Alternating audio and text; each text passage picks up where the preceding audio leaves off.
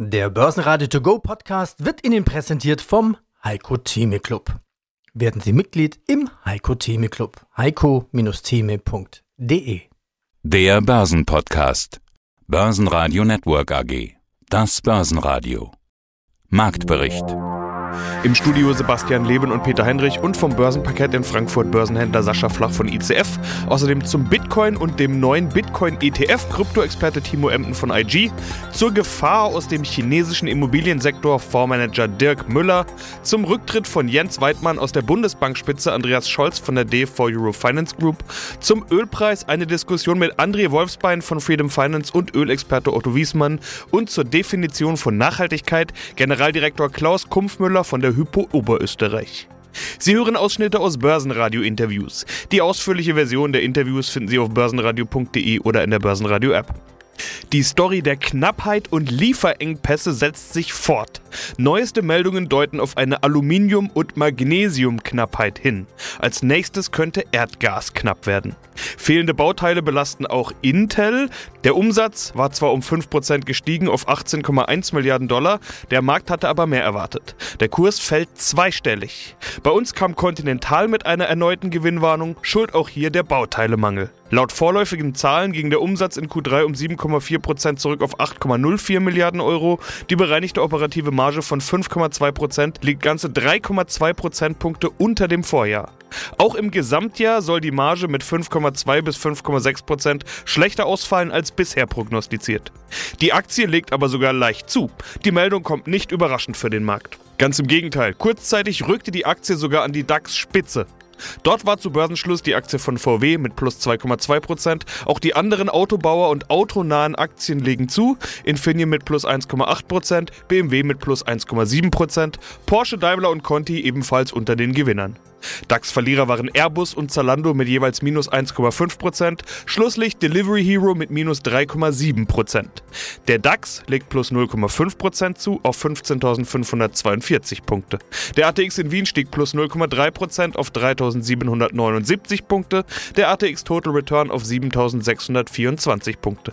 An der Wall Street war die Stimmung zunächst etwas zurückhaltend, schwache Zahlen von Snap lassen dort die Aktie einbrechen und ziehen auch die anderen Technologien Technologieaktien ins Minus. Aus China kamen aber positive Signale und zwar ausgerechnet vom angeschlagenen Immobilienkonzern Evergrande, der heute überraschend eine fällige Zinszahlung getätigt hat und damit eine Zahlungsunfähigkeit zunächst vertagt hat. Diese Nachricht dürfte auch einer der Hauptgründe sein, dass bei uns trotz aller Belastungsfaktoren die Stimmung gut blieb. Schönen guten Morgen, Sascha Flach ist mein Name und ich arbeite hier auf dem Parkett in Frankfurt für die ICF Bank und wir betreuen um die 600.000 bis 700.000 Derivate Produkte. Hallo Sascha. Normalerweise starte ich unser Gespräch ja immer mit dem DAX oder zumindest irgendwie mit dem Aktienmarkt. Heute mhm. muss ich erstmal über den Bitcoin sprechen. Da kam ja dieses Bitcoin-ETF in den USA und alle wurden ganz wuschig, so will ich es jetzt mal formulieren. Bitcoin ist so ja, sehen, ja, der ist ja immer bei euch unter den Most Actives dabei. Im Prinzip reden wir jede Woche über den Bitcoin, immer hier in den Trends vom Parkett mit dabei. War wohl eine Bitcoin-Woche bei euch, oder? Ja, mitunter. Der hat ja auch die Performance gezeigt und wie gehabt, am Dienstag kam dieser ProShares Bitcoin Strategy ETF auf den Markt in Amerika und der hat einen alten Rekord geknackt. Der hat innerhalb von zwei Tagen hat der über eine Milliarde US-Dollar eingesammelt. Das hat vor 18 Jahren nur mal der erste Gold-ETF geschafft und von daher war das schon eine amerikanische Woche und du siehst ja auch, dass die Performance in Bitcoin, das hat man ja dann auch gesehen, dass die eine Milliarde da rein ist. Ich meine, wir sind jetzt nach einer kleinen Korrektur gestern jetzt wieder bei der 63.000 angelangt, aber mal kurz ein neues Oldtime-High gezeigt, war schon gut. Geht schon was. Aber schauen wir erstmal Richtung DAX. Den wollen wir natürlich nicht vergessen an der Stelle. So ganz klar ist da die Richtung nicht. Die Belastungsfaktoren sind ja alle noch da, von China über Lieferketten bis zur Inflation. Aber wenn die Kurse mal fallen, sind auch immer die Käufer da. Auch das ist zu beobachten. 15.500 ist jetzt die Marke um die wir ein bisschen herumtänzeln, will ich mal sagen, zum Zeitpunkt des Interviews. Freitag früh sind wir übrigens über der Marke, aber so richtig Bewegung ist nicht drin. Ich würde mal sagen, stürmische Zeiten gibt es momentan nur beim Herbstwetter, oder? Ach warum? Ich meine, wir hatten mal eine 14.8 gesehen jetzt, also wir bewegen uns halt schön seitwärts in so einer 1000 Punkte Range, so 14.8, 15.8 dazwischen und von daher ist da immer ein bisschen was zu holen, aber die kommen halt nicht vom Fleck, das stimmt. Und ich meine, auf der einen Seite habe ich jetzt gerade Renault heute Morgen gesehen, die erzählen uns, ja, wir haben 500.000 Autos weniger produziert und hier und ich meine, es hapert, es ruckelt, es wir bräuchten halt mal entweder nochmal was richtiges Negatives, dass wir aus diesem Seitwärtskanal rausfallen oder mal was Positives, dass wir nach oben durchgehen. Aber so hängen wir jetzt hier gerade in dieser 1000 Punkten Range und kommen nicht voran. Ja, wenn im DAX nichts vorangeht, dann sucht ihr euch eben woanders euren Handelsspielraum. Sprechen wir mal über die meist gehandelten Produkte, die Most Actives. Da sind diesmal News vor allen Dingen wichtig, so wie es aussieht. Es läuft die Berichtssaison, vor allen Dingen in den USA läuft die so richtig an und dann nachher ist mit in den Fokus gerückt. Die Zahlen waren besser als gedacht, die Aktie ist gestiegen, war allerdings alles erst gestern. Lagen die Anleger da denn richtig? Ja, also Anfang der Woche haben sie sich da einen Turbo-Call auf Danaher, den, den amerikanischen Mischkonzern, haben sie sich da fixiert. Das lief gut. Also die haben hier einen Turbo mit einem Hebel von ungefähr 6 gehabt und konnten diese Woche 20% Gewinne realisieren. Also das haben sie hervorragend gemacht. Mein Name ist Timo Enten, ich bin Marktanalyst seit über 14 Jahren und mein Fokus liegt auf Kryptowährung, Bitcoin und Co. Kryptowährung Bitcoin und Co. Bitcoin überschreitet neues Allzeithoch, neue Rekorde. Wo steht denn Bitcoin jetzt zum Zeitpunkt des Interviews? Ja, der Bitcoin notiert am Freitag bei rund 63.350 Dollar pro Einheit, also wieder etwas unter seinem jüngsten Rekordhoch bei knapp 67.000 Dollar. Aktuell prägen ein wenig Gewinnmitnahmen das Kursgeschehen, aber diese Art Korrektur sollte angesichts der vorminenten Kurshöhen aktuell nicht weiter überraschen. Ja. Ist diese Bitcoin-Rallye der letzten Tage zu 100% getrieben durch die ETF-Erwartungen rund um das BITO-Listing, also der neue Bitcoin-ETF, der gleich für einen Rekord zeugt? Innerhalb von zwei Tagen hat er über eine Milliarde US-Dollar eingesammelt.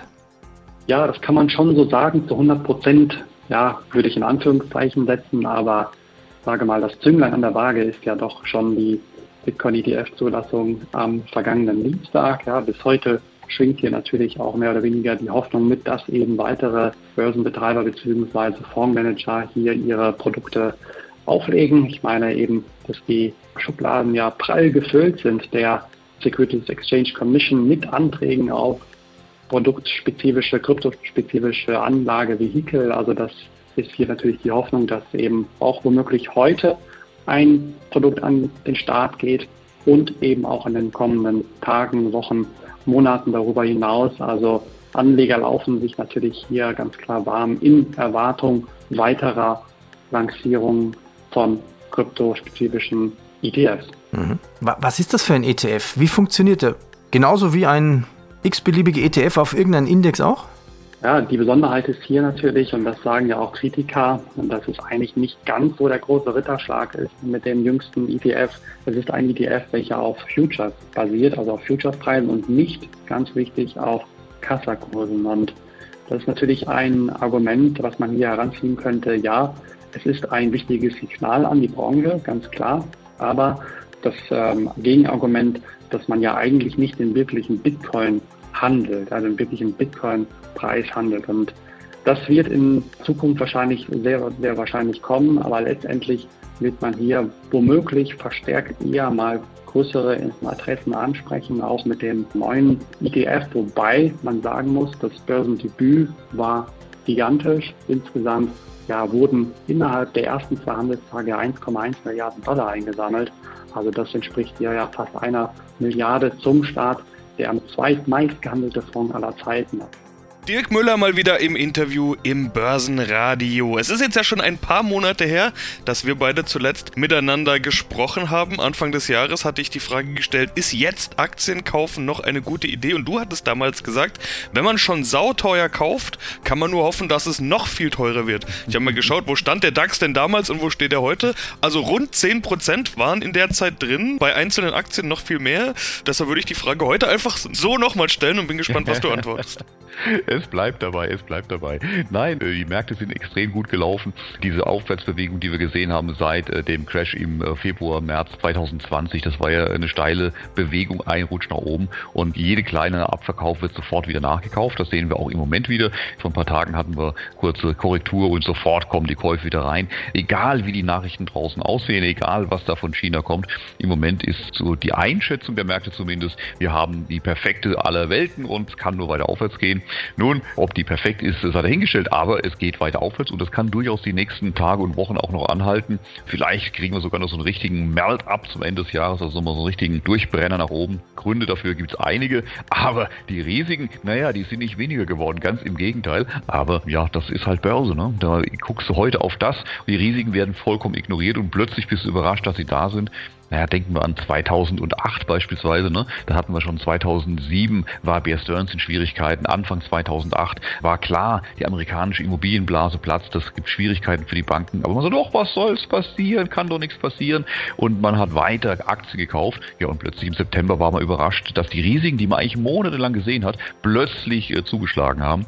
Naja, das hatten wir 2000, das hatten wir schon in allen Situationen gehabt. Das haben wir 2020 gehabt. Wir wussten im Januar, Februar haben wir schon gesehen oder auch schon im Dezember, was da aus China kommt mit dem Virus und dass der hierher kommt, war vollkommen klar. Also wie, wie, konnte man davon ausgehen, dass der nicht hierher kommt? Und trotzdem sind die Märkte auf den Höchstständen marschiert. Ja, und plötzlich ist man überrascht dann äh, Mitte Februar, oh Gott, das Virus ist ja tatsächlich hier und jetzt müssen wir äh, einen Crash auslösen.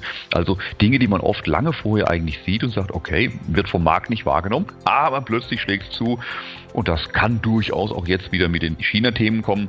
Aber bis dahin kann das durchaus noch eine Weile steigen. Ja, die Risiken sind nicht weniger geworden. Die Aktienkurse im Prinzip aber auch nicht. Du hattest jetzt gesagt, wir haben hier und da mal Rücksetzer gehabt. Ja, Rücksetzer oder Rücksetzerchen, echte Korrekturen waren es ja keine. Und das, obwohl ja wirklich jeder, selbst die Börsenbullen bei mir im Interview im Prinzip seit, naja, sagen wir mal Mai, Juni, irgendwie sowas sagen. Ja, jetzt wird es dann so langsam schon mal Zeit für eine Korrektur.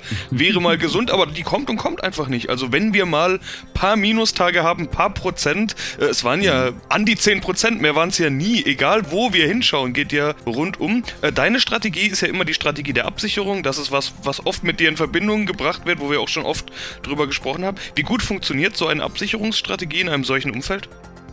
Naja, in solchen Umfeld machst du natürlich keine Freunde. Ne? Da wollen die Leute dabei sein und sagen, oh, wie geil, der Bergmarkt steigt, da will ich auch mitsteigen.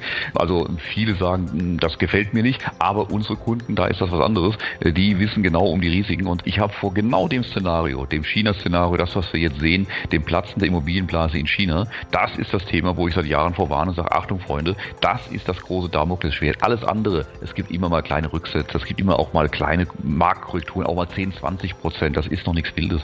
Aber die ganz große Gefahr, die kommt aus dem chinesischen Immobilienmarkt. Und das haben wir schon seit Jahren beobachtet, was sich dort entwickelt. Nur, niemand kann sagen, wann das kracht. Deshalb haben wir gesagt, für die Nummer wollen wir vorbereitet sein, wenn das in China abgeht. Und genau dort, genau an diesen Sollbruchstellen der tektonischen Platten, da raucht es jetzt, da bebt es jetzt. Und äh, die meisten sagen noch, ach, das ist so klein, das ist so ein kleiner Rumpler, das macht doch nichts. Möglicherweise. Kann sein, aber es kann sich daraus auch The Big One ergeben. Und genau auf den sind wir vorbereitet. Den wollen wir eben nicht erleben und zwar nicht äh, mit dem Verlust unseres Geldes erleben. Deshalb warten wir sehr, sehr gespannt ab, was jetzt in China passiert. Wunderschönen guten Tag, werter Zuhörer. Traditionsgemäß äh, der Herr Wolfsbein von Freedom Finance bei Peter im Studio. Und heute haben wir auch einen sehr interessanten Gast eingeladen, nämlich den freundlichen Herr Otto Wiesmann. Mein Name ist Otto Wiesmann, ich bin seit 1989 Ölexperte, Energieexperte, momentan Energieberater und Börsenberater und lebe in Frankfurt. Steigen wir ins Thema ein. Europas Gasspeicher sind kurz vor dem Winter noch ziemlich leer. Kein Wunder, dass die Nervosität steigt. Die Gaspreise gehen durch die Decke. Gazprom drosselt seine Gaslieferung und erste Billiganbieter für Erdgas in Deutschland geben auf. Sie sind ja ein leidenschaftlicher ja, Recherchierer. Ja, ähm, was hätten Sie da Stockpicking technisch auf der Watchlist, wann wir diese Entwicklung ja. Die haben wir sofort, also das geht. Mitnehmen wollen. Ich glaube, mit der neuen Regierung geht alles schneller wie vorher. Und gerade bei Wärmepumpen, ja, ich meine, äh, äh, man braucht, Wärmepumpen brauchen viel Strom. Wenn man Photovoltaik hat auf dem Dach, ja, hat man ja Strom. Dann braucht man natürlich noch Speicher ja, dann ist noch sicherer, wenn es mal die Sonne nicht scheint oder der Wind nicht weht, Das kann man durch Speicher ausgleichen. Ja? Und dann sind eben Wärmepumpen notwendig, um langfristig äh, ähm, vom Heizöl wegzukommen. Ich meine, Heizöl ist teuer. Ja, wird ja immer teurer. Bei dem letzten äh, Interview habe ich gesagt, bei 66 Euro Heizöl kaufen. Und jetzt haben wir schon Heizölpreise von 78, 80 Euro. Herr Wiesmann, hätten Sie da ein paar Tipps für unsere Zuhörer, welche Aktien da mal sich auf die Watchlist setzen sollte? Äh, ja, natürlich, das ist ganz klar. Sie haben es ja selber vorhin mal betont, bei Rohstoffen, ja, kann man auch richtig Geld verdienen. Man muss nur den Verstand, Vernunft einsetzen, wenn wir Elektroautos bekommen, wenn wir überall in Europa, ja auch die deutschen Autobauer, überall Batteriezellen, Fabriken bauen, in Amerika, in Asien, überall, dann brauchen wir Lithium. Also Lithium wird sehr, sehr teuer werden. Und klar habe ich auch Lithiumaktien. ganz klar. Also meine Favoriten für den Zuhörer, für die Aktien sind also vier Aktien. Also einmal SGL Carbon, natürlich braucht man auch Graphit und die stellen künstlich Graphit her mhm. mit der WKN-Nummer 723520. Dann Lithium, Oko Cobre, eine australische Firma. Mhm. Lithiumförderer hat auch Galaxy gekauft, ist auch in dem größten Lithiumabbauwerk tätig, hat die, ähm, die WKI-Nummer A0M 61S. Dann habe ich noch eine, und zwar Ganfeng Lithium. Von Ganfeng Lithium bekommt BMW vor allem das Lithium mhm. und hat quasi die WKI-Nummer A2N6UN. Und da habe ich noch was für die Öl- und Gasfreaks. Woodside Petroleum, ja, ist aus Australien, macht vor allem auch LNG. LNG ist ja wichtig, da ist ja der Streit, ja, ob LNG nach Europa kommt oder nach Asien.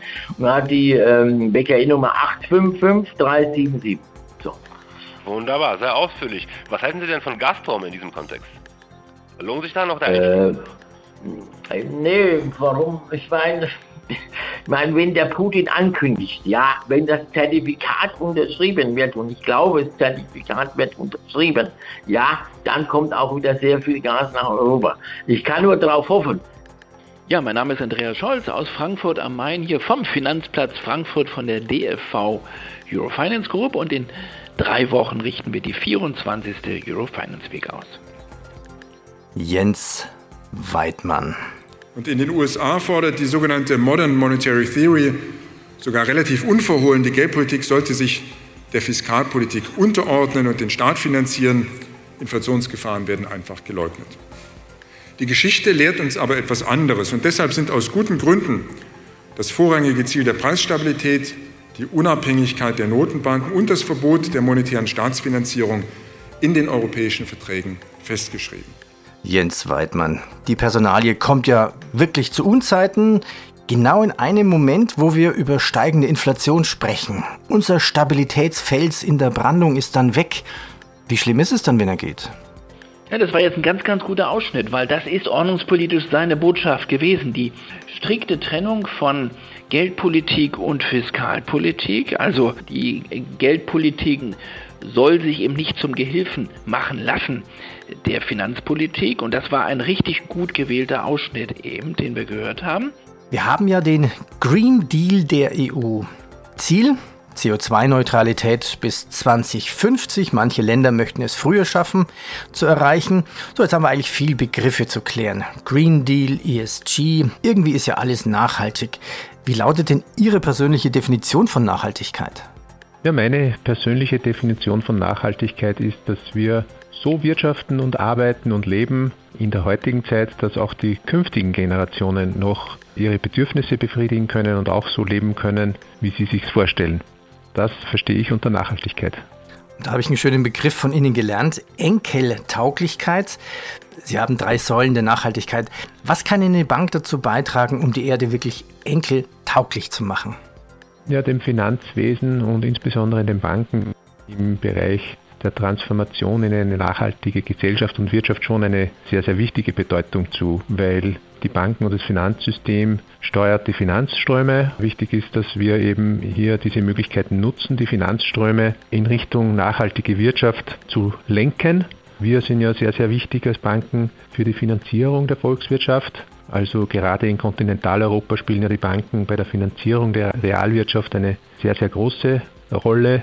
Anders vielleicht als im angloamerikanischen Raum, weil sehr, sehr viel äh, Finanzierung über die Banken erfolgt und nicht über den Kapitalmarkt. Und da mhm. können wir eben einen guten Beitrag leisten, dass wir jene Unternehmen und jene Projekte finanzieren und besonders finanzieren, die nachhaltige Wirtschaft sozusagen ihnen zu eigen gemacht haben. Enkeltauglich, da fällt mir spontan ein, es ist ja so, wie wenn man einen Wald pflanzt, Bäume pflanzt. Die werden jetzt gepflanzt und ernten tut sie eigentlich der Enkel, aber dazwischen gibt es ja noch den Sohn. Welchen Stellenwert hat denn die Nachhaltigkeit bei Ihnen in der Bank in der Hypo Oberösterreich? Bei uns hat es einen sehr, sehr hohen Stellenwert. Wir haben unsere Strategie der Bank neu ausgerichtet und einer der vier Angepunkte unserer strategischen Ausrichtung ist das Thema Nachhaltigkeit. Das heißt, dass wir sowohl in der innerbetrieblichen Ausrichtung versuchen, die Arbeitsabläufe, die verschiedenen Themenbereiche in der Bank nach den ESG-Kriterien auszurichten. Das heißt, nachhaltig zu sein. Das beginnt beim Beschaffungswesen, das geht hin zum Personalbereich, Diversität beispielsweise ist ein wichtiges Thema, Vereinbarkeit von Familie und Beruf. Das geht bis hin zu möglichst viel Transparenz nach außen, wie wir unsere Geschäftsprozesse, wie wir unsere Entscheidungsprozesse gestalten, das auch transparent zu machen. Und natürlich spielt dieser sehr, sehr bedeutsame Teil der Nachhaltigkeit, nämlich die Klimaneutralität, eine große Rolle. Also wir haben es sehr, sehr breit aufgestellt, das Thema Nachhaltigkeit. Wir haben es als strategischen Schwerpunkt definiert. Da haben wir jetzt in Letz-, im letzten Jahr sehr, sehr viel Arbeit geleistet. Und jetzt sind wir so weit, dass wir auch das Thema Nachhaltigkeit oder nachhaltige Finanzprodukte für unsere Kundinnen und Kunden erlebbar machen können. Das heißt, wir haben jetzt die ersten Produkte, Finanzprodukte nach den Nachhaltigkeitskriterien aufgesetzt, auch die Produkte dementsprechend zertifizieren lassen äh, mit dem Umweltzeichen hier in Österreich. Das ist sozusagen der Goldstandard für nachhaltige Finanzprodukte. Und jetzt können es unsere Kundinnen und Kunden auch tatsächlich erleben und sie können bei uns nachhaltige Finanzprodukte kaufen. Börsenradio Network AG Marktbericht Der Börsenradio To Go Podcast wurde Ihnen präsentiert vom Heiko Theme Club.